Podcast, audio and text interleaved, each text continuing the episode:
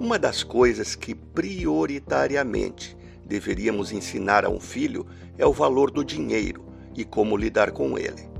Agora, com a pandemia, estamos mais próximo deles e temos tempo.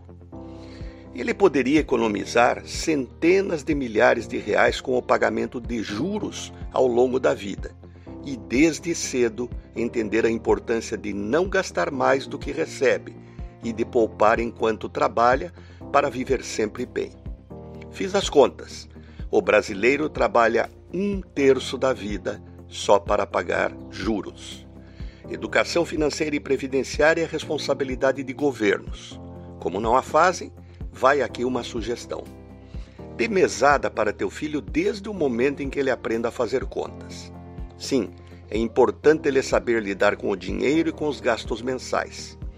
Se começar com 50 reais, corrija pela inflação todo ano para ele entender seus efeitos e coloque regras que penalizem faltas que ele cometer.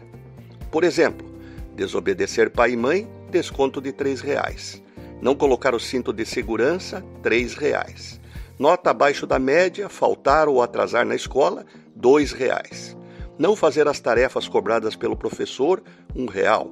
Deixar a geladeira e torneira aberta ou luz acesa, um real. Deixar roupas, calçados e toalhas largados ou jogados, 50 centavos. E assim por diante. Faça uma tabela das faltas mais graves até as menos graves.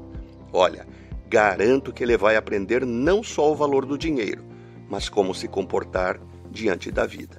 Em paralelo, comece a construir o futuro dele. Deposite 50 reais mensais numa previdência privada. Renato Folador para a CBN.